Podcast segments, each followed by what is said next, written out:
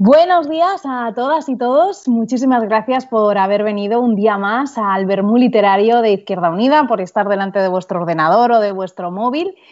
Eh, seguro que habéis venido esperando que fuéramos a entrevistar a Nieves con Costrina y así va a ser. Lo que pasa es que hemos tenido un pequeñito problema técnico, pero hemos decidido hacer de, la, pues eso, de este problema una virtud y es que estamos muy acostumbrados y acostumbradas a escuchar a nuestra Nieves con Costrina como si estuviéramos escuchando la radio o en un podcast, así que es de la forma en la que vamos a entrevistarla. No tenemos la cámara de vídeo accesible, pero tenemos su voz que es lo que siempre nos ha cautivado. Así que bueno, a pesar de que veáis el último libro de Nieves en Pretérito Imperfecto aquí en la pantalla, realmente está ella detrás de ese libro. Hola, buenos días, Nieves. Hola, buenos días, Esther, ¿cómo estás?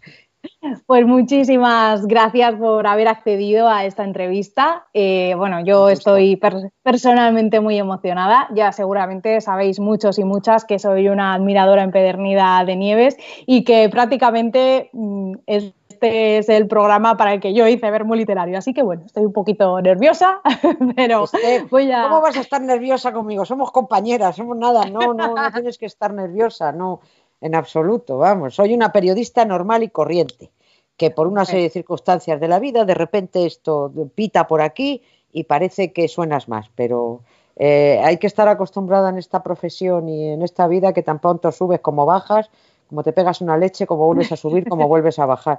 Vamos, yo llevo así 30 años y hay que estar preparado para todo y no, no soy ni más ni menos de lo que de la periodista que era en Diario 16 y lo que he sido en otros sitios. y además intento no despegar los pies del suelo con estas cosas. La verdad es que doy fe de ello porque ha sido facilísimo contactar contigo, has sido muy generosa y muy accesible con tu tiempo y con tu disponibilidad. Así que bueno, te lo agradezco muchísimo.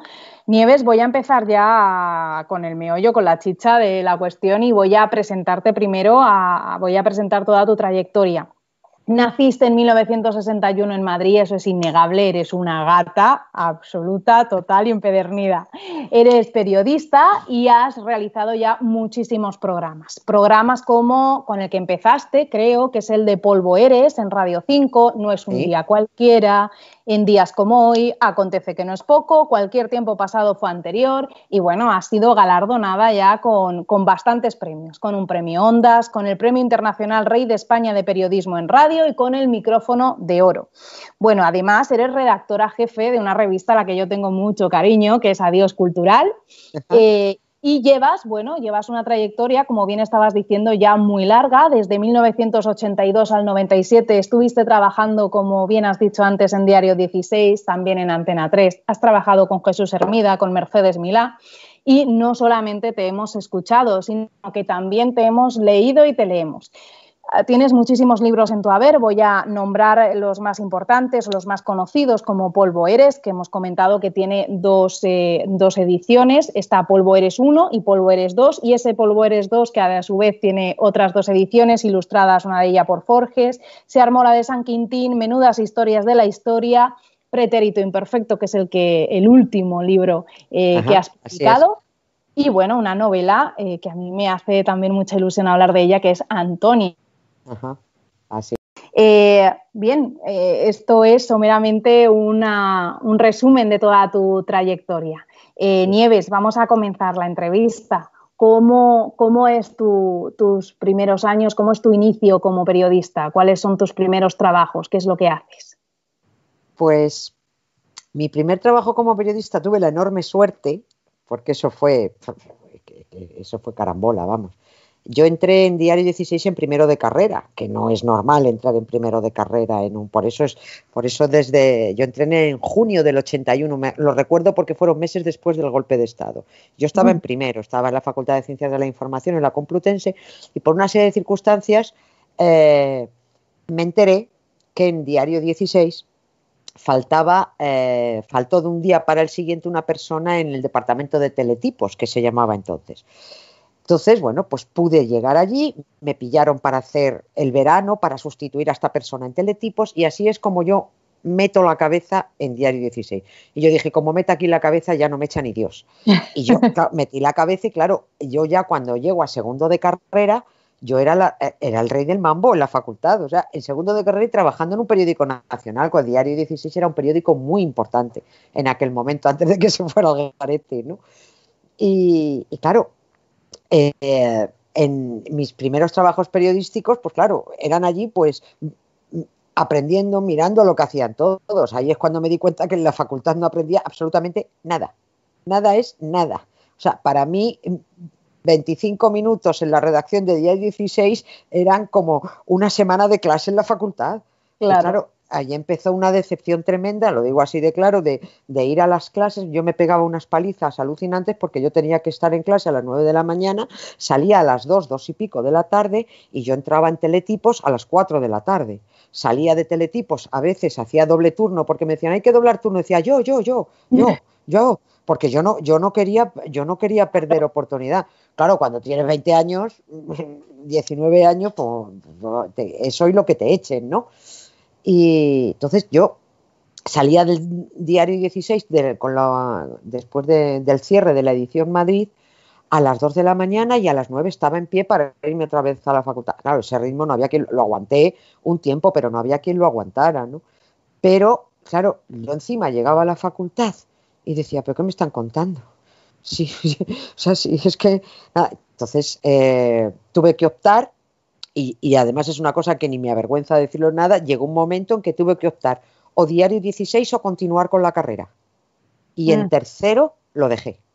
En tercero dije, me voy me voy porque yo necesito seguir aprendiendo esto en la, práctica. O sea, no podía, era imposible mantener las dos cosas a la vez porque ya en tercero a mí me empiezan a, yo ya en diario 16 ya me empiezan a mandar trabajos, me empiezan a, enviar para acá, enviar para allá y ya, ya no podía mantener eso. Digo, bueno, tuve que calibrar, ponerlo en una balanza y decir, ¿qué hago? O tiro para adelante.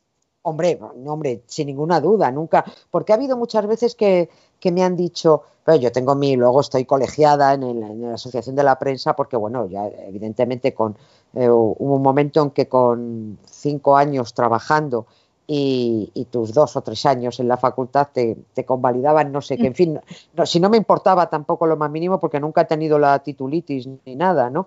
Yo acuérdate que además periodismo nunca, desde mi punto de vista, nunca debió ser carrera universitaria. Era la escuela oficial de periodismo y de ahí salieron grandes periodistas. La manía de elevar todo a categoría eh, universitaria, ¿no? Y el periodismo se aprende en una redacción, porque mm, tienes que llevar una serie de historias básicas, que es mm, saber escribir, evidentemente tener una cultura general, pero luego eh, el periodismo se aprende en la calle y se aprende hay una serie de normas que se te puede dar perfectamente en tres años, pero luego hay que aprenderlo en un machaque de currar y de, currar. Esto no es derecho, vamos, ni es medicina. Esto no es, eh, no, no son carreras que necesitan su carrera. Periodismo, a ver, era la María. Eh, además era la carrera donde iba todo el mundo que no sacaba eh, la nota para ir a otro sitio. Decía, ¿por dónde me voy? Pues a periodismo, que está chupado.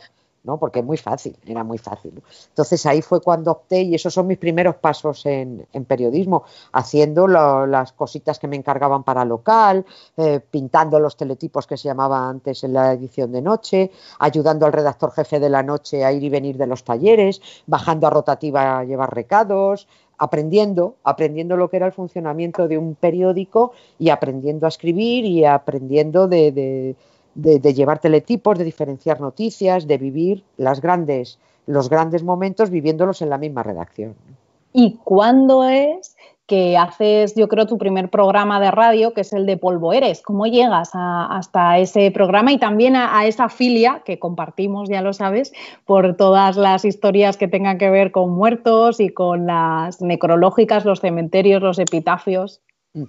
A ver, a mí me gusta mucho porque he aprendido mucho de todo lo que tiene que ver con, las tanatografías que yo llamo, ¿no? Está la biografía de la vida y están las tanatografías. Eh, pero todo esto, a mí, a, todas las partes donde he llegado profesionalmente hablando, me ha llevado, eh, no estaba nada planeado, no había, no había ningún plan previo. Entonces, eh, yo creo que he hecho bien eso de, no sé quién lo dijo, da igual, pero una frase esa que dice, la vida es eso que pasa mientras tú haces planes, ¿no? Sí.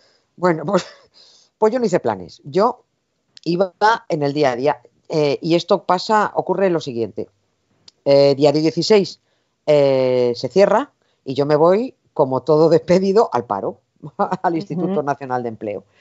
Y lo único que tenía era una, la colaboración en la revista Adiós eh, Cultural. Adiós Cultural. Claro, pero es una revista que salía cada tres meses y de, eso no se vivía, ni muchísimo menos, o sea, no era nada, era una, cosa absolutamente ridícula. Entonces, pero lo que eh, tuve que emplear mucho tiempo porque ahí empecé a hacer barcos de madera porque me metí a hacer maquetas de barcos porque, porque a mí en Diario 16 ya me habían dado un par de premios. Yo fue una cura de humildad estupenda porque yo dije, bueno, cuando cierra Diario 16 dije, bueno, yo encontraré trabajo en cualquier otro medio, ¿no? A ver, no soy tonta, eh, escribo bien, ya me han dado el premio Villa de Madrid de periodismo, ya me han dado esto, ya soy conocida entre los compañeros. Pues no, era una crisis de la prensa tremenda y a mí, yo por muchas puertas que llamaba, yo no conseguía trabajo. Entonces ya había muchos compañeros de algún medio importante también que me decían, no Nieves, ya verás, si tú vas a conseguir enseguida. Yo decía, deja de decir que voy a conseguir nada enseguida porque a mí nadie me da trabajo. o sea que, y al cabo de año y pico, dos, sí, año y pico creo que fue, tampoco tengo muy bien las fechas, no le presto mucha atención a, las fechas, salvo cuando es para hablar de historia. A las tuyas. A las mías. A, las, de los demás, sí. Sí, así a las de los demás, sí. Entonces, no sé en qué momento eh, me llamaron de, eh, me ofreció un amigo un contrato por obra en televisión, en Antena 3, que fue cuando, cuando empecé la primera vez con Jesús Hermida y Mercedes Milá en un programa que se llamaba Sin Límites. Me acuerdo perfectamente. Me acuerdo, me acuerdo perfectamente porque era un programa que se llamaba Sin Límites y tenía todos los límites del mundo. Yo me hacía muchas gracias. Yo era la primera vez que, que aterrizaba en la tele y dije, ¡ay, esto es la tele! Pues muy bien, me alegro mucho. Y decían, ya verás cuando te atrape la magia de la tele. Y yo todavía estoy esperando que me atrape la magia de la tele. Y ya han pasado unos cuantos años. A mí no me atrapaba la magia de la tele ni para atrás. Y, nada, estuve trabajando ahí un poco, porque había que trabajar, evidentemente. Em, pasé luego, hice luego también un telemaratón, eh, de estos que hacía Antena 3 de Navidad para ayudar al huracán Mitch, me parece que era quiero recordar que era esto que subastabas cosas de los famosos para sacar dinero. Pues me acuerdo, tengo unos recuerdos ahí como subastar los pantalones de Sergio Dalma. y subastamos, subastamos los, estos o, los, los, zapatos de bailar de Antonio Canales o el reloj de Iñaki Gabilón, de cosas así que daban los famosos para sacar dinero. Pues también estuve en eso. Luego también estuve con otra, con otra persona que a esta ni la voy a mencionar porque eso fue, eh, estuve trabajando una semana en ese programa de Antena 3 con esa persona y a la semana dije, yo me voy de aquí o se me van los estudios, de un golpe. se, me van los estudios porque no, porque esto es imposible, ¿no?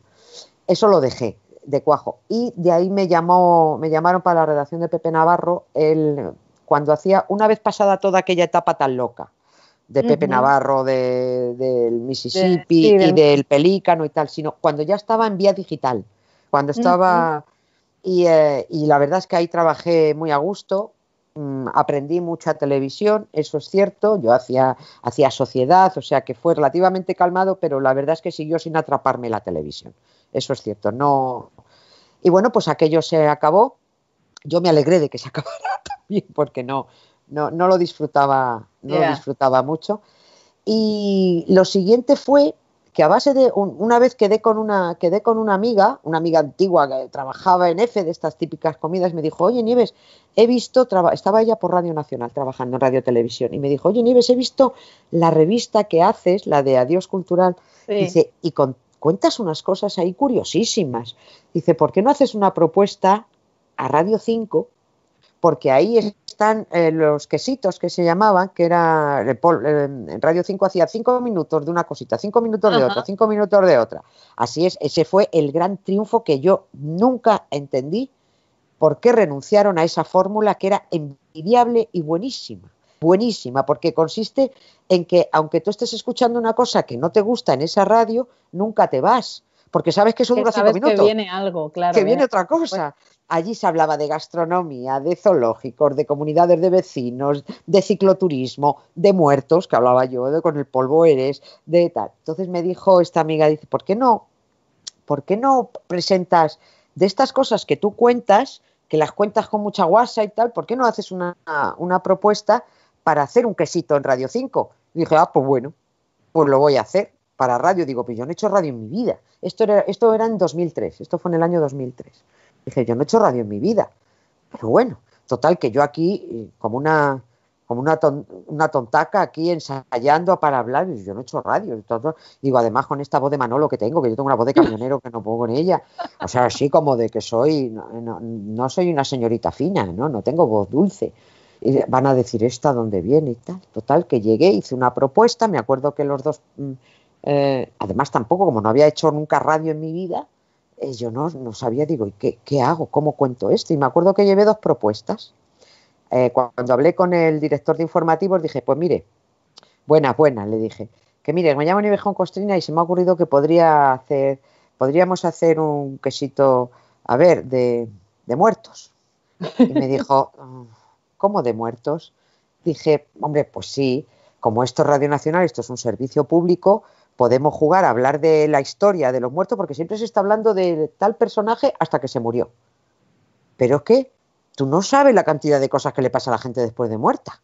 Y a veces es, pero no por cuestión morbosa, sino a veces por cuestiones políticas, por cuestiones religiosas, eh, por qué se nos pierde el siglo de oro a los españoles, por qué el cadáver de Vita Perón estuvo 26 años dando tumbos por el mundo, por qué a este le ha pasado esto. Digo, la muerte es arqueología, la muerte es historia, la muerte es economía, la muerte es eh, arte funerario, la muerte tiene un abanico muy amplio de cosas de las que poder hablar. Es, servicio público porque a la gente le tienes que explicar cómo funciona un cementerio, a la gente le tienes que explicar lo que es un seguro de decesos, por qué funciona, si se lo quiere hacer o no se lo quiere hacer. le puedes enseñar a que visite cementerios, porque aquí el español es mucho de decir, hoy vengo de París y he estado en el Père Lachaise, hoy qué, cementerio más bonito. Y luego no visitamos nuestros cementerios. Digo, ¿has probado irte al de Montjuic en Barcelona, que es una preciosidad? Uy, qué horror, un cementerio. Digo, vamos a ver, tú eres tonto.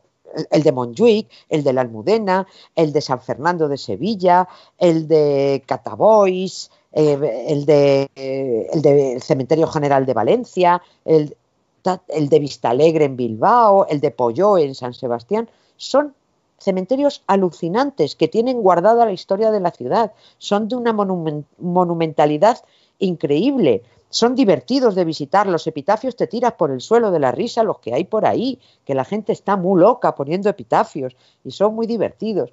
Bueno, pues les dices eso y te miraban como si fueras una morbosa. Y yo le miraba diciendo, yo seré una morbosa, pero tú eres un ignorante.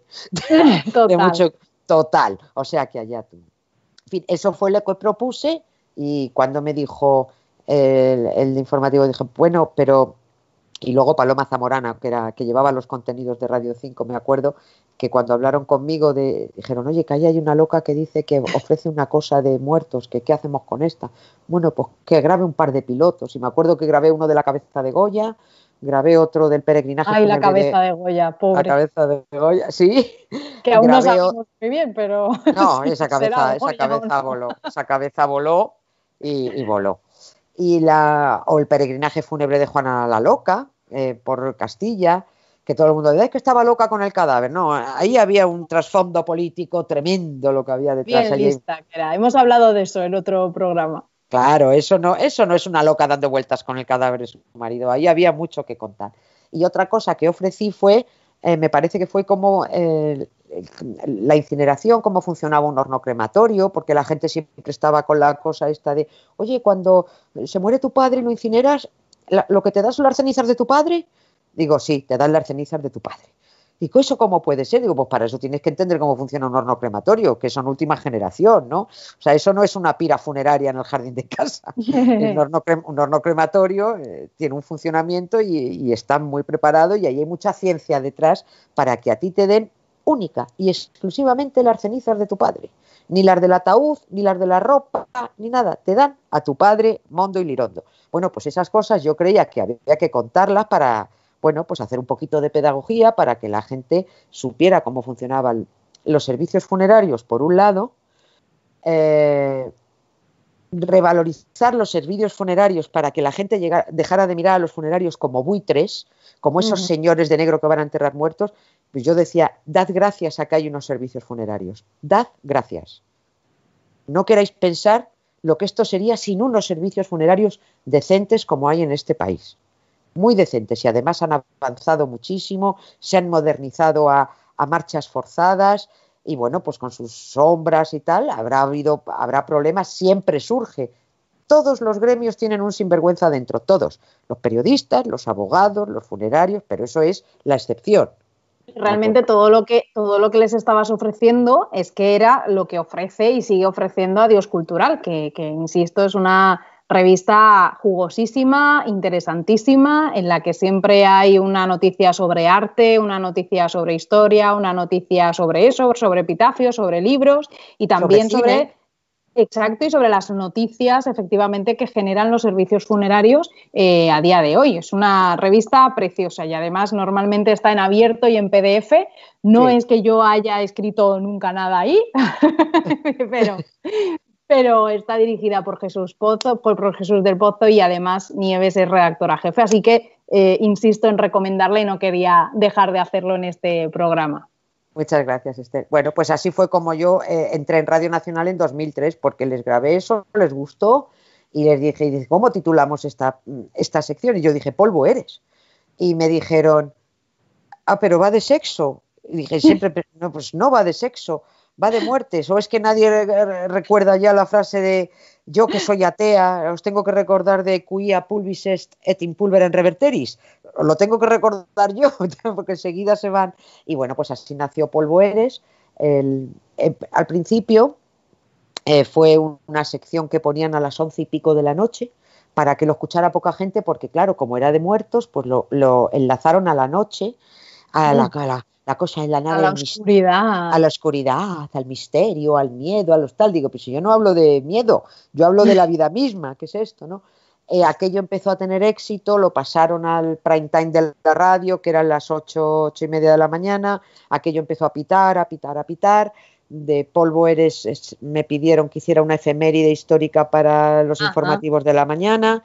De ahí esa efeméride eh, pasó eh, la continuó Olga Biza cuando fue a Radio Nacional, cuando luego llegó Juan Ralucas quiso continuar con esa efeméride, también estaba con Pepa Fernández que me pidió que si eso mismo lo podía hacer más amplio y en, y en el directo, y bueno, de ahí a la cadena ser, o sea, es que la cosa fue creciendo, pero no había ningún plan previsto, no había ningún plan. Bueno, entonces estoy aquí, sin, estoy aquí sin planes.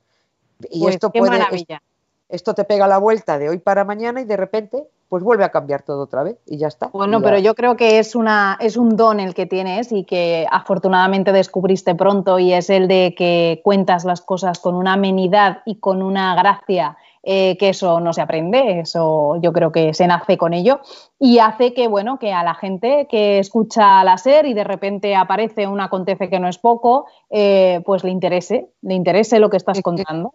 Y eh, bueno. Perdona, especialmente le interesa a, mi jefe, que es Carlos Francino, y al que por supuesto le tengo que dar todas las gracias por la libertad en la que me permite hablar y, en, lo, y en lo empático que es y cómo disfruta con la historia, porque él es muy disfrutón, ¿no? Él es muy... Él se nota muchísimo. Se nota mucho...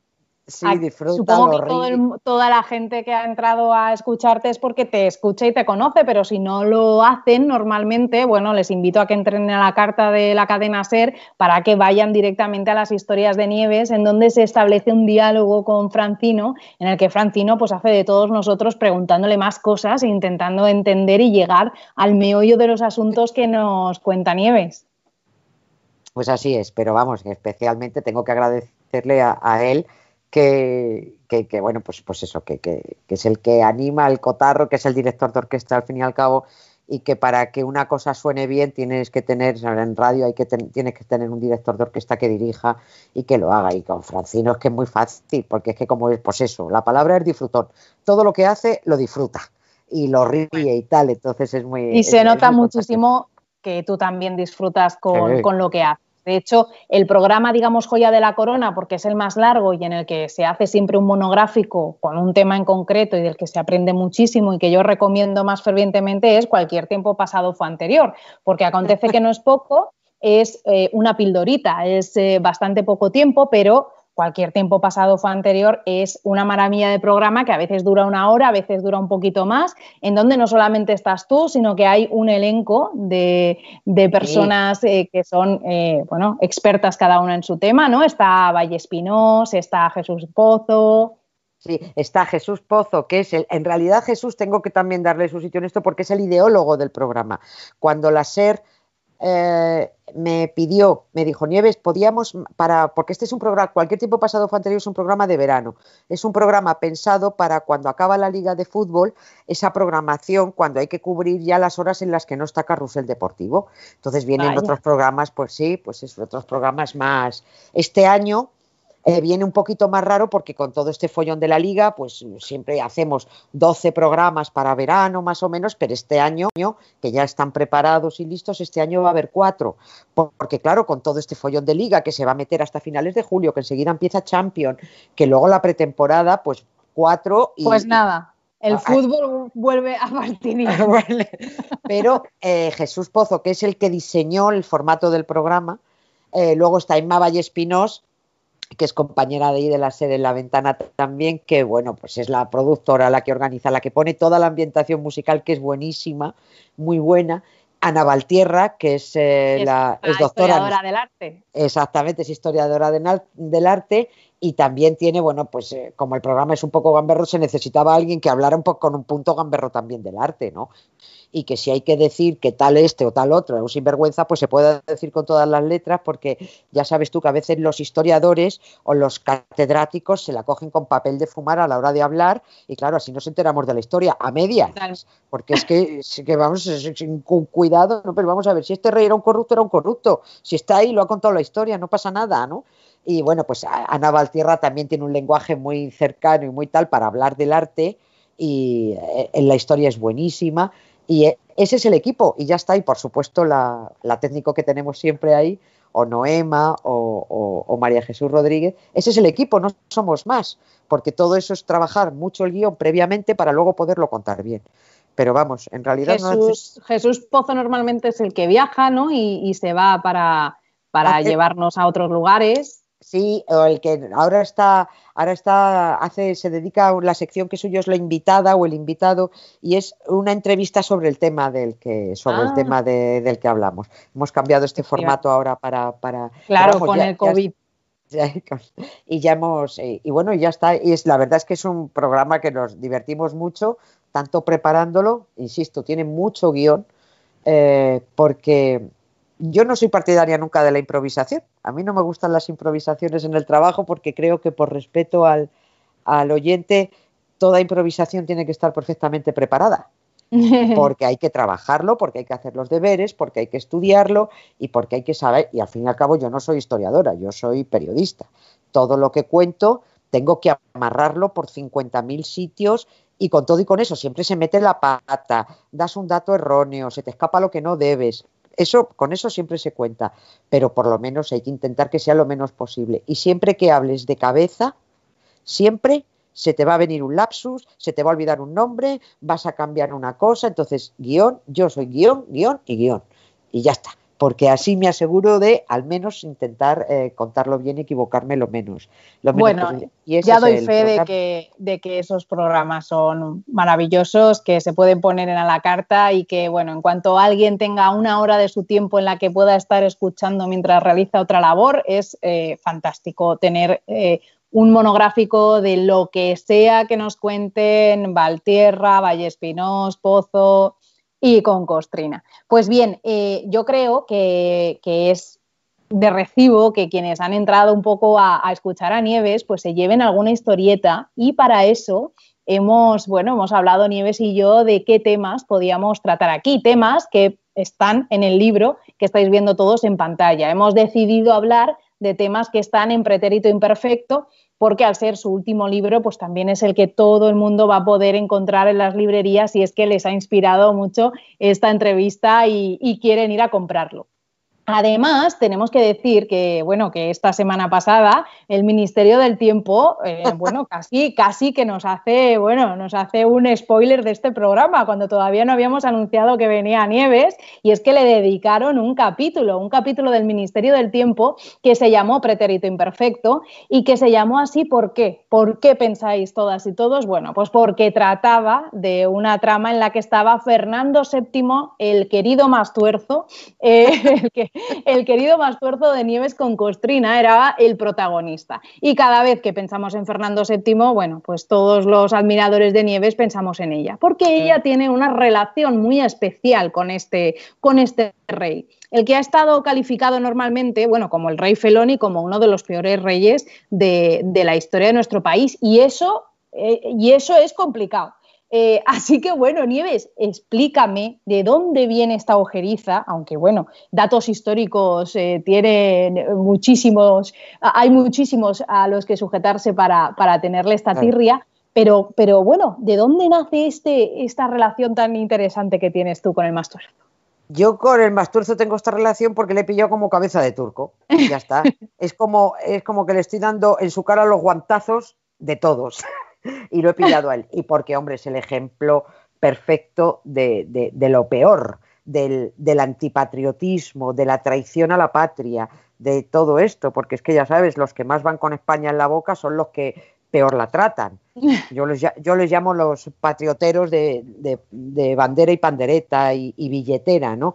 Todo lo que sea para la billetera de España, llevan en la banderita de España en la, en la, en la billetera también. Ahí, ahí la llevan. Aparte de la mascarilla, algunos que pueden llevar la bandera, pero cada ve la bandera y dice, bueno, este, este es patriota de, bandera y de, y de billetera, ¿no? A ver, yo al Mastuerzo le, le pillo esta manía porque no acababa de entender cómo, eh, siendo lo que era y perfectamente conocido, eh, rara vez, es verdad que lo llamaban el felón, pero el felón era una, un apelativo que quedaba entre los historiadores. Eh, para el resto del mundo era Fernando VII el deseado. Mm, exacto. Y así, está. Lo del felón era, pero este tío era un, hijo de su madre, este tío era un traidor, este tío era lo peor, este tío era un déspota, este tío era idiota, este tío era todo, era absolutamente todo. Entonces digo, bueno, ¿cómo es posible? Así nos han enseñado la historia que nos han enseñado, que tenemos que estar tratando a este señor con todo respeto. No, este señor es un mastuerzo, este señor es un imbécil, este señor nos arruinó culturalmente, este señor nos, nos metió en un pozo de incultura, em, aplastados por, por, un, por, una, por una iglesia eh, también traidora, em, torticera. Bueno, y eh, Fernando VII es que encima, eh, ¿cómo agradeció a sus súbditos que hubieran, que hubieran peleado en la guerra de la independencia, ¿no? Claro, pero es que sus súbditos eran unos ignorantes. Si tú, si tú mantienes a una, a una población ignorante, eh, evidentemente se van a comer lo que tú les eches. Lo, ¿Quién decía aquello de nunca me acuerdo quién fue? Educación, educación, educación. Claro, si tú tienes eh, a una población educada, tú no la engañas. Pero a una población ignorante, con un analfabetismo enorme que había en España, pues le dicen, que han venido, que ha venido el francés, uy, el francés, hay que que vuelva el deseado, Fernando VII, y hay que echar al francés. Idiota, se tenía que haber quedado el francés. Por eh, supuesto, mejor no habría ido. si hay que elegir entre reyes, que se quede el francés, sopavos, que este tío nos metía en Europa. ¿Qué hace el francés nada más llegar? ¿Qué hace Napoleón nada más llegar? Anular la Inquisición, diciendo, ¿qué es esto de la Inquisición? Pero bueno, ¿estamos locos o, qué es esto? Y José I llega aquí y ¿qué hacemos los españoles? Ponerle Pepito Plazuela, Pepe Botella. Pues claro que Pepito Plazuelas, porque cuando el rey José Bonaparte llega a Madrid, esto es una guarrería de ciudad. Y entonces se pone a abrir plazas para ventilar la ciudad, para evitar epidemias, eso que ahora no suena tanto, higiene, aire que circule. Por eso se pone a abrir plazas por Madrid, diciendo que esto qué es. Y por supuesto, hay una cosa que hay una cosa que me enfada mucho y que nunca se cuenta de José I Bonaparte. Lo saben quien lo sabe. José I Bonaparte es el primer rey, el primer gobernante, gobernante que en este país pone a estudiar a las niñas. El primero. En este país solo estudiaban las niñas ricas que iban, por supuesto, a los conventos. Como José I Bonaparte quita la educación a la iglesia, ¿quién es el que crea los Ateneos? José I Bonaparte. ¿Quién crea los liceos? José I Bonaparte. Es el que llega aquí y dice, vale, ¿dónde están los maestros? No, aquí no hay maestros. Aquí enseñan los curas. No, no, pero es que no, no. Es el primero que crea escuelas para profesores, para formar a profesores que formen a niños. Y es el primero que dice, y las niñas a estudiar. El primero, todo eso se ha tapado, claro, porque aquí la norma es meterse con el francés. Que luego fuera un repollo con lazo, pues, es igual. Que no dejara de ser rey, que era un rey impuesto, todo lo que tú quieras. Que venía a propósito de una invasión, te lo compro todo. Pero también te compro el rey. porque este tío vino aquí con idea de hacerlo lo mejor que podía. Lo mejor que podía y desde luego hubiéramos entrado en Europa eh, de cabeza. Y yo me hubiera quedado con la dinastía de los Bonaparte antes que con la del Borbón, pero vamos, de aquí a Lima siete veces. Es que me hago hasta monárquica si hace falta. ¿no? Este bueno, bueno, no lo vengamos arriba. Ni eh, claro, no, con este hombre yo me hago. Si hay que firmar, con él hubiera firmado. Luego ya me hubiera borrado, pero ya.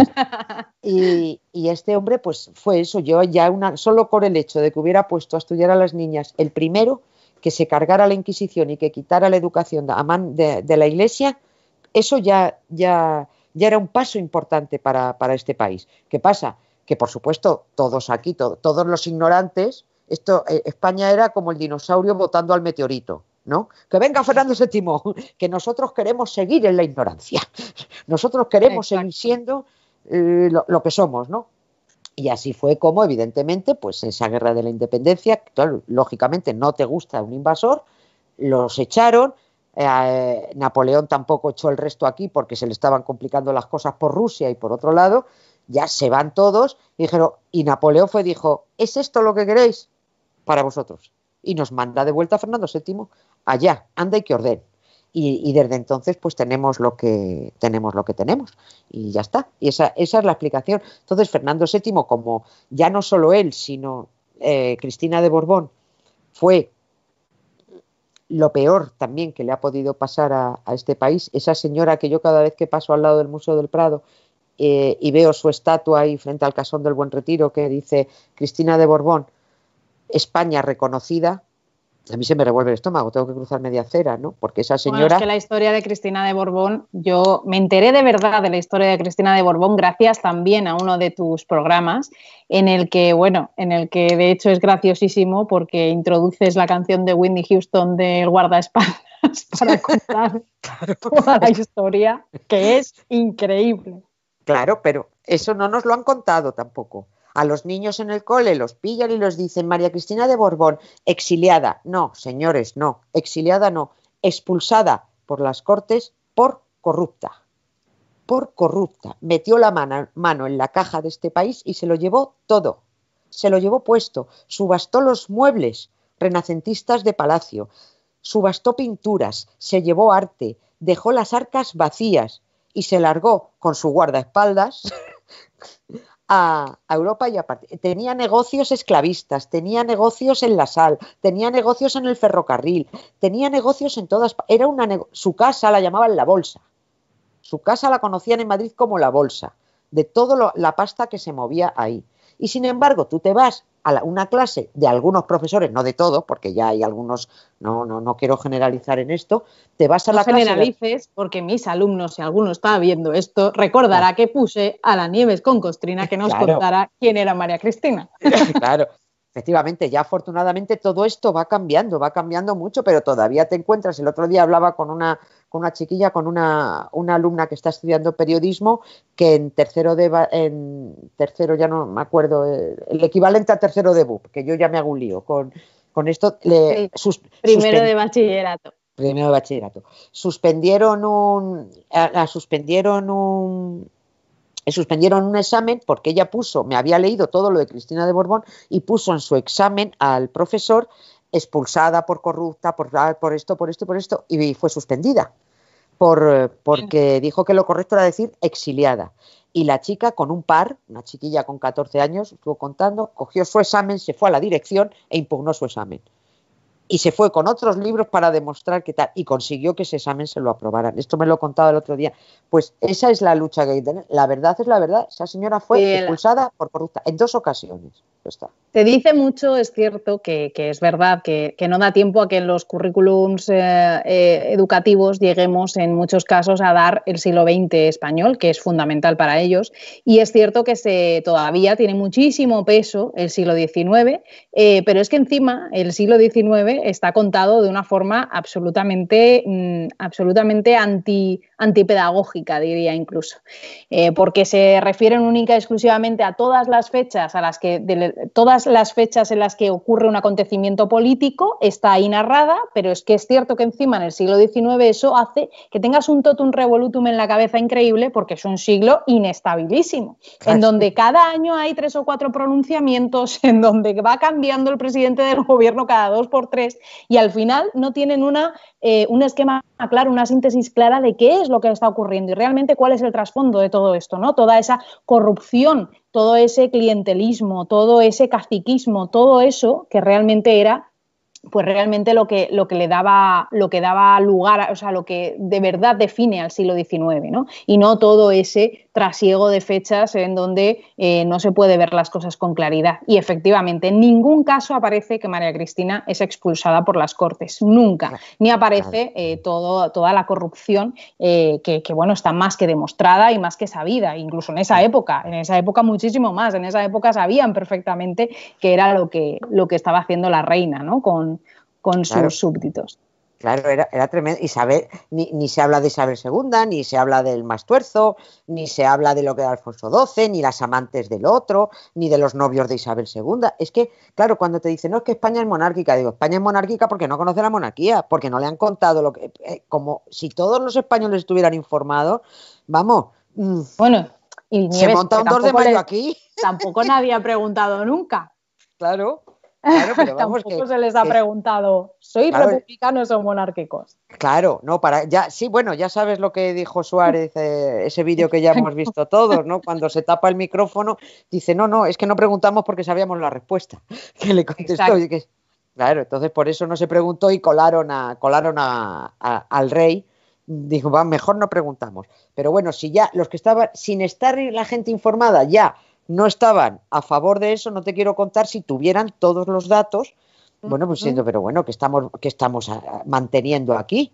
Estamos manteniendo una historia de corrupción absoluta, de gente inútil, de personas que nos han querido mantener y, por supuesto, de una corona siempre unida a la iglesia para mantener los dos su negocio y su poderío.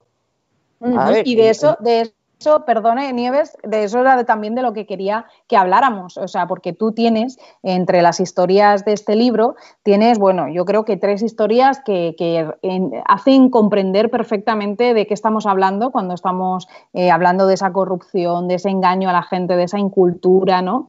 Y de ese sostenimiento de los poderes fácticos. Eh, tenemos tres historias que yo he elegido y, bueno, una de ellas es más curiosa que, que otra cosa, pero me parece muy interesante, que es la de qué ocurrió en 1567, esa excomunión de los taurinos. Pero dime, por favor, Nieves, ¿quiere decir esto? Que los señores toreros que, se santiguan nada más entrar a la plaza deberían de estar excomulgados? No, están excomulgados. Están excomulgados. Y está excomulgado el rey y está excomulgado todos los espectadores y están excomulgados todos los que vayan a, a los toros o participen de tal. Y por supuesto a todo, y según la, según la, bula papal, eh, está, se le debe negar sepultura eclesiástica a todo el que muera en un espectáculo taurino. Y así es desde que Pío V eh, eh, publicó su bula de acuerdo a los preceptos del Concilio de Trento que, que prohibió, prohibió los espectáculos taurinos por considerarlo, como lo decía, estoy hablando de memoria, espectáculos del demonio. ¿eh? O sea, lo de, lo de correr toros, asistir a corridas de toros, eh, correr toros, eh, tanto como espectador como tal, estaba absolutamente prohibido. Y de acuerdo a los espectáculos, de, de acuerdo a, a los preceptos del Concilio de Trento, el Papa Pío V le manda la bula, le da la bula a Felipe II y le dice, prohibido los espectáculos taurinos. Felipe II dice, ¿y cómo le digo yo a este pueblo de pandereta que se acabaron los toros después de, los siglos. los toros se llevan intentando prohibir en este país desde Alfonso X el Sabio, que ya fue el primero que dijo, pero ¿esto qué es? Oiga, Alfonso X el sabio, claro, por eso lleva lo del sabio ahí, ¿no? A Isabel la católica le espeluznaban los toros. Era un espectáculo que, que lo horrorizaba. Por supuesto, Carlos III, cuando vino de Italia, la corona se le puso del revés con todo aquello, ¿no? Aquí los toros empiezan a triunfar sobre a Felipe V también cuando vino de Versalles dijo, ¿esto qué es? ¿No? Eh, esto en realidad empieza a triunfar sobre todo desde el Mastuerzo, casualmente otra vez desde el Mastuerzo. Bueno, y con los eso respecto a los Borbones. Con los Austrias triunfó mucho. Felipe II se pirraba, eh, Felipe III se volvía loco, ya Felipe IV, ni te cuento, se estaba embravitado con los, con los toros. ¿no? Entonces Pío V le dice a Felipe II que los toros que, no. Entonces, ¿qué hace Felipe II? Guarda la bula en el cajón y no la, no la, cuenta porque es que necesitas pan y circo para el pueblo. Claro.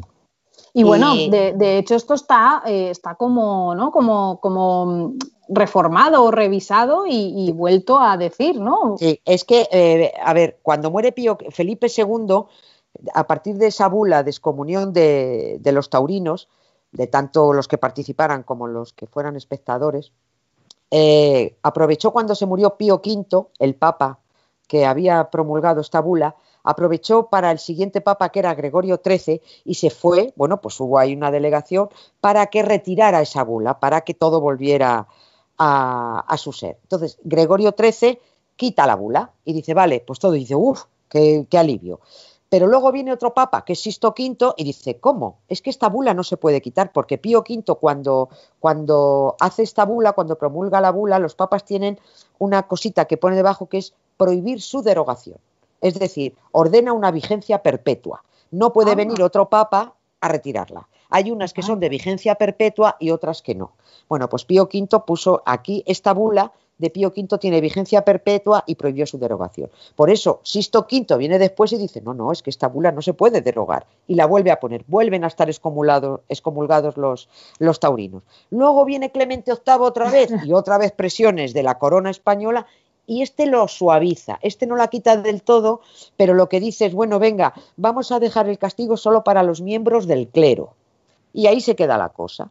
Hasta que en 1989, desde el Vaticano, con Juan Pablo II, vuelven a recordar que esa bula sigue vigente porque es una bula de vigencia perpetua y eso lo vuelve. Entonces, yo siempre, ah, yo siempre se lo recuerdo, que por muchos estos que entran haciéndose aquí la señal de la cruz, que estáis todos excomulgados, criaturas, que os da lo mismo. Lo que pasa es que como nada, no os lo creéis ni vosotros, os da exactamente igual, porque esto de las comuniones es una absoluta chorrada, como una casa, y ya está. Y, eh, y, y lo de negar sepultura eclesiástica, otra chorrada, porque ahí tienes a los toreros que han muerto eh, en una plaza de toros que evidentemente han ido con el cura detrás y tal, porque yo de esta historia me sé más que los curas, porque los bueno, más que ellos.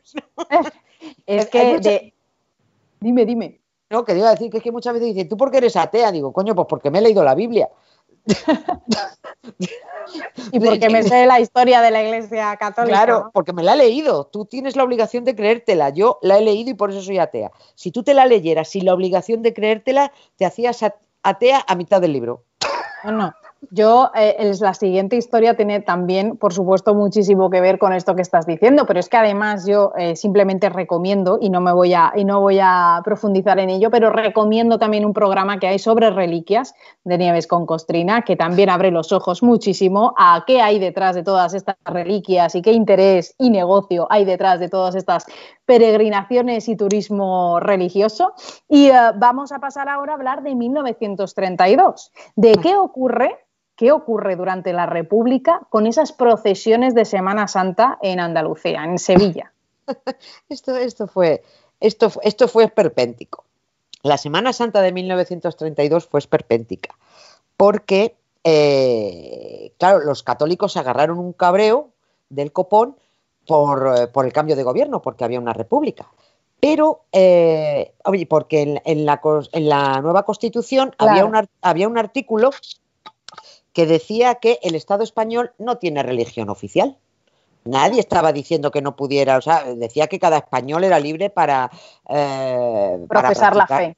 Claro, para, para practicar la fe que le diera la gana y tal, pero lo que declaraba es que el Estado español no tiene religión oficial, no es católico.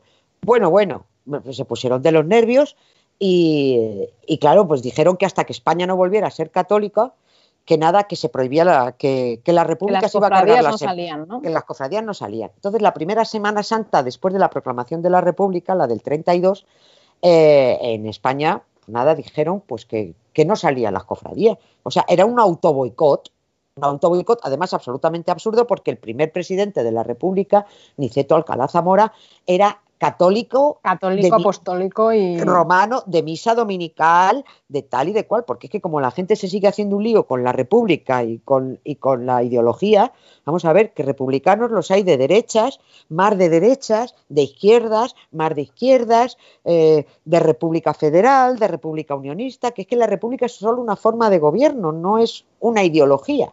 Bueno, pues el señor Niceto Alcalá Zamora era republicano de derechas y era un señor católico. Y cuando en, Sevilla se autoboicotean la, la, Semana Santa, lo, que querían era cabrear a la gente, calentar el ambiente, crear mal rollo para que la gente se creyera que todo la, la Semana Santa no salía por culpa del gobierno, cuando la culpa era de las propias cofradías que votaron, de las 37 creo que había, o 36, eh, votaron no salir en, en, en, aquella Semana Santa del 32 votan no salir 34. Hay tres hay, o dos que se dicen, oye, vamos a ver que nadie nos ha prohibido que no salgamos, ¿por qué no vamos a salir? Ah, porque no, vamos a salir, porque no sé qué. Y hay una, hay una cofradía que es eh, que desde entonces no conocen como la Virgen Republicana, que es la cofradía de la Estrella, que dice, ¿y por qué no vamos a salir? Si nadie nos ha prohibido que salgamos. es la Virgen de la Estrella, que desde entonces se quedó con el apelativo de la valiente, eh, porque salió, decían, salió a desafiar la República. No, la valiente se lo pusieron porque salió a desafiar al resto de cofradías. Exacto. Porque la, Virgen de la, de la, Estrella salió a, procesionar aquel Jueves Santo, que luego, bueno, pasaron muchas cosas, otra serie de circunstancias, pero, pero aquella Virgen sale y además el, Niceto Alcalá Zamora, el propio presidente de la República, llamando a Sevilla diciendo, pero bueno, por favor, que si queréis vamos el gobierno al completo a asistir a la Semana Santa sevillana, que aquí nadie está quitando la Semana Santa. Hasta la pasionaria estuvo defendiendo la Semana Santa en Sevilla cuando había unos por ahí, porque es que días antes de la Semana Santa se celebró el cuarto congreso del PC y estaba por allí Dolores Ibarruri, ¿no? Y eh, dijeron, hay que boicotear. Dice, dejad a la gente que celebre lo que le dé la gana y dejad de hacer el payaso, porque se fueron, hubo cuatro, cuatro locos comunistas que se fueron a, tirar piedras a la Virgen. Digo, vale, coño, la única Virgen que ha salido desafiando a las cofradías, idiotas, y os vais a por ellas, ¿sois tontos o qué os pasa? Y le riñó allí la le pasionaria. Riñó, le riñó la pasionaria a esos y le dijeron, pero bueno, dejad a la gente, esto es una cuestión popular, es una cuestión de creencias populares, dejad a la gente que haga lo que tenga que hacer. Y si queréis, eh, haced algo útil, porque había una huelga de camareros en, aquel, en, aquel, momento, dijo, si queréis hacer algo útil, iros a apoyar a los camareros que están en huelga por sus condiciones de trabajo, en vez de ir a pedrear a la Virgen que no se ha hecho nada. Y además es la única que ha salido. ¿no? Bueno, pues eh, se juntaron una serie de cosas ahí y, y, al final, bueno, pues fue la única Virgen que salió, pero porque se auto... Estos son como los de lo que hicieron las cofradías sevillanas en aquel 32, fue como lo que hacen estos de, del Partido Verde Moco, yo es que ni, siquiera los menciono, no les menciono el nombre, eh, que estos que se, se, atacan a sí mismos para hacer crecer creer que les atacan los demás, ¿no? Bueno, pues Exacto se ponen a afinar lo que nos han hecho, pero se lo estáis haciendo vosotros para hacer creer que son otros. Bueno, de, hecho, este tema es que me parecía muy adecuado por, por la, triste coyuntura política en la que nos encontramos. Pero pues estos son tan amigos de las fake y de los bulos y tal, ¿no? Pues eso es lo que hizo, eso es lo que hicieron las cofradías sevillanas en el 32, autoprohibirse la Semana Santa para hacer creer que quien estaba prohibiendo la Semana Santa era, era era, el gobierno cuando, cuando Niceto Alcalá Zamora solo le faltó ponerse de rodillas y él se ofreció con todo el gobierno en pleno a ir a presidir el Viernes Santo en el palco de, la plaza del ayuntamiento lo que hiciera falta. Pero no, no, no, porque ellos lo que no querían era salir. Querían era crear el mal rollo, ¿no? Que era lo que, lo que consiguieron hacer al final. Querían ser mártires por la causa. Claro, unos, unos tramposos y unos fulleros. Pues la última historia, y nos queda poquito, es la de eh, la pesadilla en Palomares en 1966. Una pesadilla que me ha gustado recordarla porque creo que todo el mundo la recordamos con un poquito de chanza, que era lo que precisamente quería el régimen dictatorial, que recordáramos, pues bueno, a Fraga bañándose y que nos pareciera una anécdota graciosa, cuando realmente sigue siendo algo muy peligroso y algo muy importante, sobre todo para, para toda la zona, para toda la zona de Palomares. Hombre, a los habitantes de Palomares, a esa pedanía de Cuevas de la Almanzora, allí en Almería, eh, se les siguen haciendo, están todos bien, pero se hacen, hay una vigilancia porque allí se liberó eh, un nivel de plutonio eh, importante y hay una zona que sigue sin limpiar pese al compromiso de Estados Unidos de que había que limpiarlo.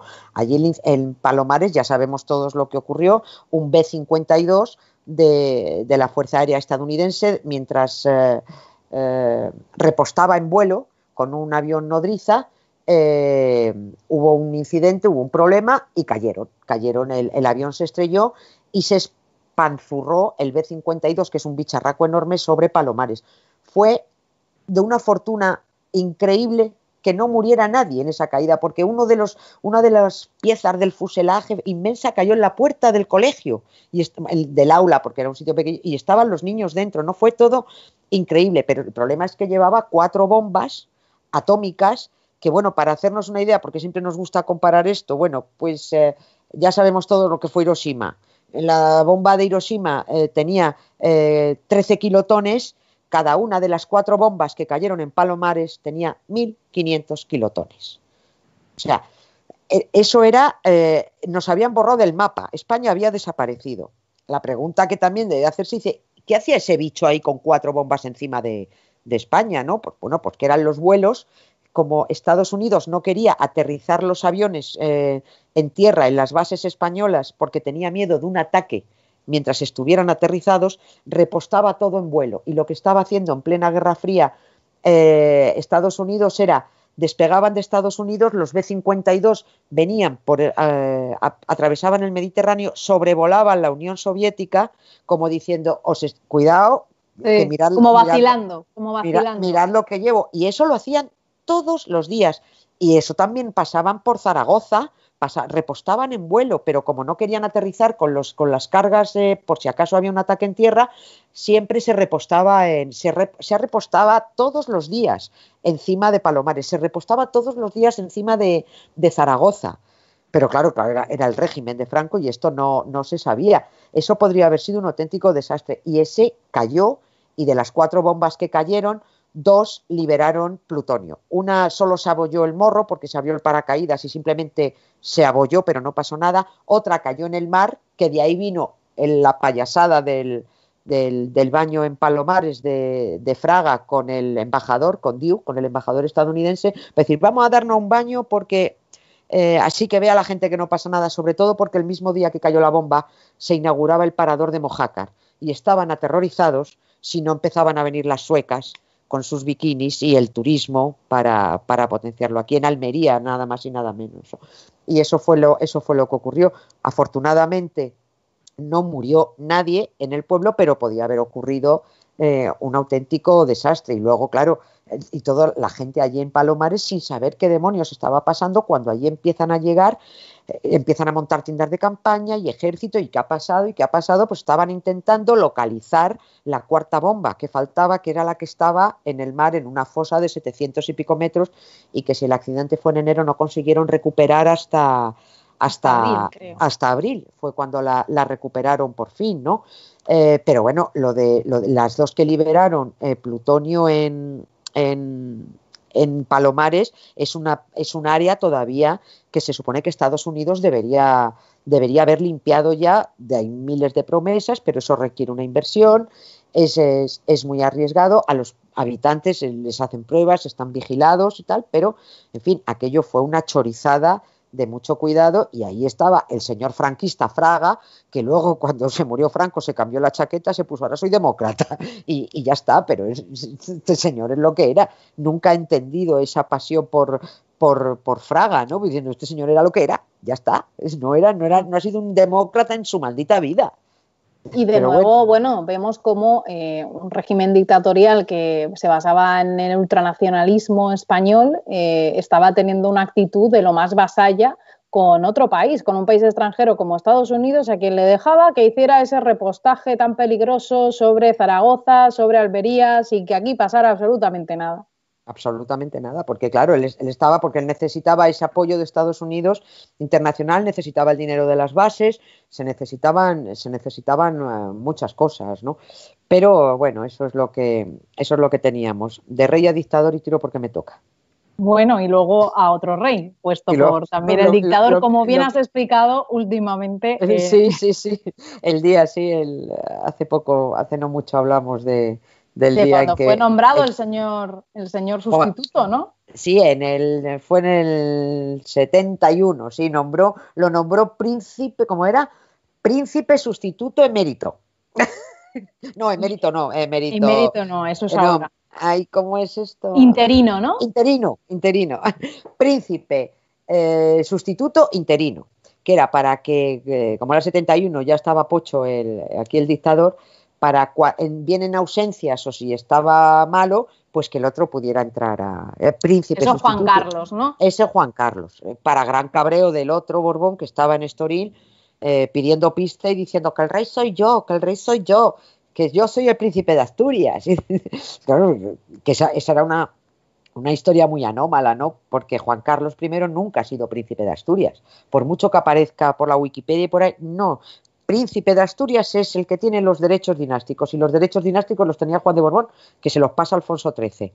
En el 71, por eso Franco, que hacía y deshacía, porque para eso era un dictador, eh, nombra a Juan Carlos príncipe de España no príncipe de Asturias, príncipe de Asturias. Entonces teníamos, era la, gran idiotez de tener a un príncipe de Asturias en Estoril, a un príncipe de España interino aquí, a un dictador que hacía y deshacía. Venga, para el Pazo de Meiras todo, llévate a los niños. Ahora, volvemos del Pazo de Meiras, trate a los niños. Ay, quiero que los niños me llamen Abu, como decían, Abu. Esas imágenes son impagables. de Juan Carlos, de hecho, es que nunca juró la Constitución española. No, pues si es que, si es que es todo una gran, todo esto es una gran farsa lo, de yo ahora últimamente ya, ya lo empiezo a llamar el amante, ex amante de Corina, por darle también su ¿no? Porque es que esta es otra tontería que ya parece que ya la gente deja de decirlo. Yo siempre he dicho, lo de las amigas entrañables, pero bueno, ¿qué idiotez es esta de amigas entrañables? Juan Carlos lleva con amantes en este país desde hace 30 años. Pero si eso lo sabe toda la prensa y eso lo sabe todo el mundo.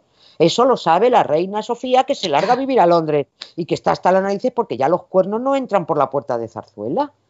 Eso lo sabe todo el mundo. Pero eso es, los Borbones han sido eso toda la vida. La verdad es que los Borbones ninguno hace deshonor a, lo que sus ancestros habían estado haciendo con España y con, y con su vida.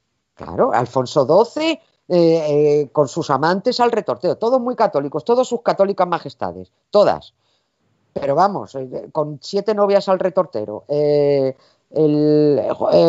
Alfonso XII la suya, Alfonso XIII eso ya era, vamos, eso ya era un despiporre de novias, de películas porno y de, y de todo, ¿no? lo de Juan de Borbón no lo sé, porque no, no tengo datos, la verdad. No sé si tuvo o no tuvo, no lo sé que tampoco me dan a mí lo mismo si tienen. A mí lo que no me gustan son las dobles morales, ¿sabes? Entonces, sí, a mí me da igual si, tienes cuatro novias o ella siete novios, a mí me da igual. Pero si me estás vendiendo una moral y me estás haciendo lo contrario, por ahí no paso. Me revuelvo, por ahí no. Ahora, si tú no me estás vendiendo tu moral y una forma de hacer las cosas, ni obispos para arriba, ni obispos para abajo, ni misas, ni eh, monarquía católica, ni nada, pues tú no me vendes eso, tú puedes tener novias y allá se las, te las, soluciones con tu mujer, con tu pareja o con tu familia. Yo ahí ni entro ni salgo. Pero si tú me vendes una doble moral. Y encima esa doble moral me está costando a mí el dinero. Y te está yendo a Botswana con una. Y te está yendo por aquí y, con la Marta Gallá a esquiar. Y con la de más allá en otro sitio. Perdona, ahí ya sí entro. Pues claro que bueno, ya las comisiones ilegales que pueda estar obteniendo a cambio de eh, garantizar negocios a, España y que después eso no se pueda llevar eh, a investigar a una comisión de investigación en un parlamento. Eso ya es el como no, pero es que es que también se sabe y eso lo sabe todo el mundo y lo saben los políticos y lo sabe el PSOE y lo saben todos Juan Carlos de Borbón lleva pillando comisiones hasta de los barriles de petróleo de los años 70. Pero si esto lo cuenta hasta el mayor monárquico del mundo, que es Jaime Peñafiel, y te da los datos de, porque eso se sabe, porque como también intermedió en la crisis del petróleo de los 70, pues también a cambio de solucionar todo aquello por cada barril de petróleo que entraba en España, Juan Carlos I pillaba, pillaba comisión. Pero si es que ha sido así siempre. Pero lamentablemente eh, siempre se queda solo, siempre se quedan solo unos pequeños partidos y, uno que al que bueno, que tiene algo que ver con este programa, se queda solo eh, presentando comisiones de investigación al rey emérito, que yo creo que tendrás que ir anotando ya para la próxima historia que cuentes de aquí a unos años, que paradójicamente va a acabar sus días en una república, porque parece que el Borbón se va a exiliar, este sí, porque lamentablemente no lo hemos expulsado, se va a exiliar a una república. ¿Se va a exiliar a una república? ¿A cuál? ¿A la de...? A la República Dominicana, al A la República Dominicana, a un resort, cinco estrellas eh, extra luxury, supongo. por supuesto. Ya sabes que como todos también los que han sido exiliados o expulsados, todos estos reyes que tú también cuentas muy bien, que cada vez que es que alguno se le ha tirado de España, se ha ido a un palacete maravilloso en donde ha estado viviendo con un salario al año pero no me fastidies que luego cuesta mucho dinero traerlos, porque se te mueren en el extranjero y encima hay que montarles funerales de Estado y traerlos para acá y encima cuesta dinero, así que si alguien se tiene que morir, que se muera aquí, porque es que no veas lo que nos cuesta luego tener que traerlo, porque es que no hacemos Eso los pasa últimos, con los últimos reyes, Eugenia, ¿no? No, con todos, Victoria Eugenia, con los padres de Fernando VII, con, a, a, Cristina de Borbón, a Isabel II, a Francisco de Asís, a Alfonso XIII, a Victoria Eugenia, a todos los hermanos y a todos los tíos de, Juan Carlos I. Es que nos cuesta una pasta. Te dirán que lo pagan ellos. Te dirán, no, no, que esto lo pagamos nosotros. Sí, ya, por aquí. Se va a Madrid. ¿Qué te dice? Lo, pagas tú. ¿Y ¿Y con qué dinero lo estás pagando?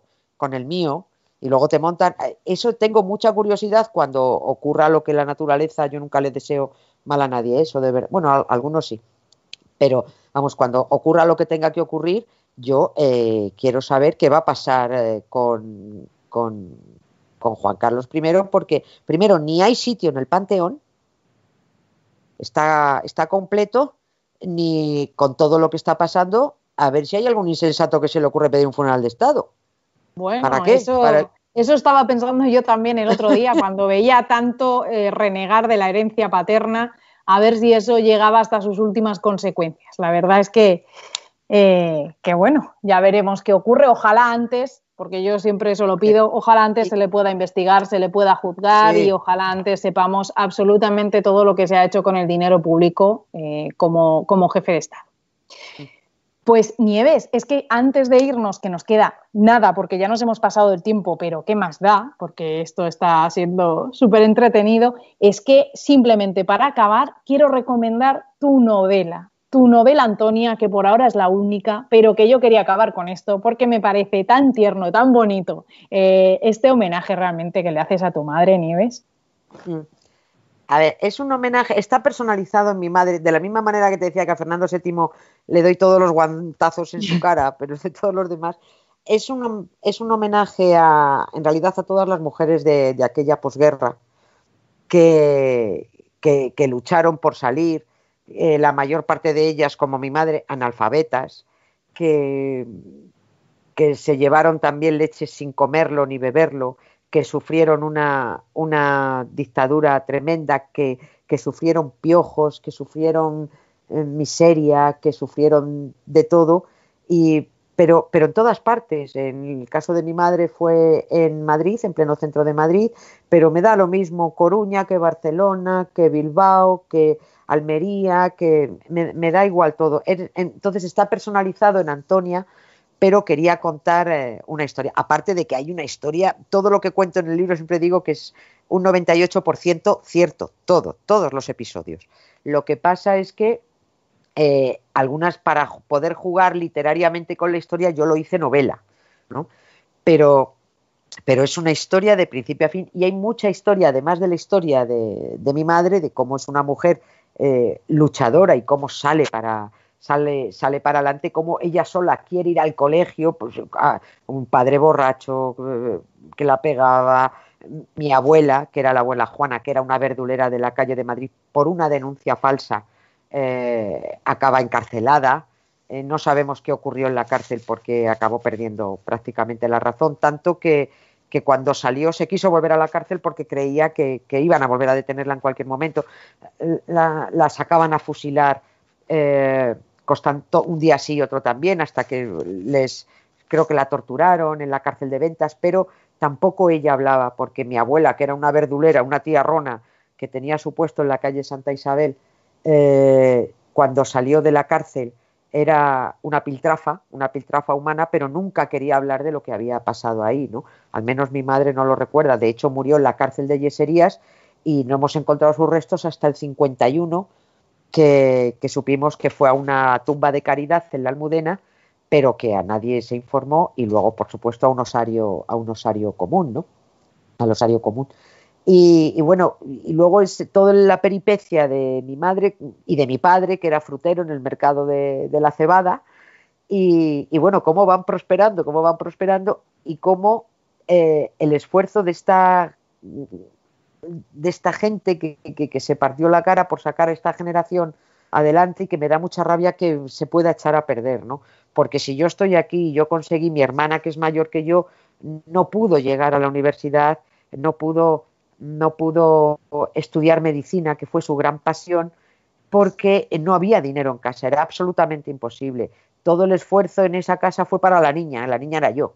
La niña, que la niña pueda estudiar, que la niña pueda estudiar, que la niña pueda estudiar, y la niña pudo estudiar.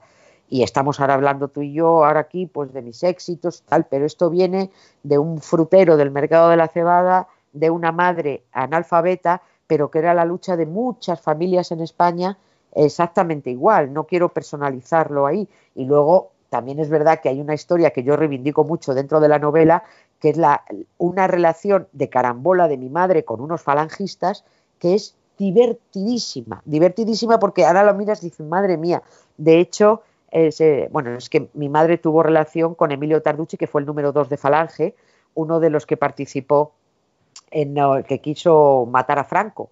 Y mi madre siempre creció con la idea, don Emilio era muy buen hombre, don Emilio Tarducci era muy buen hombre, siempre, en casa siempre ha sido don Emilio.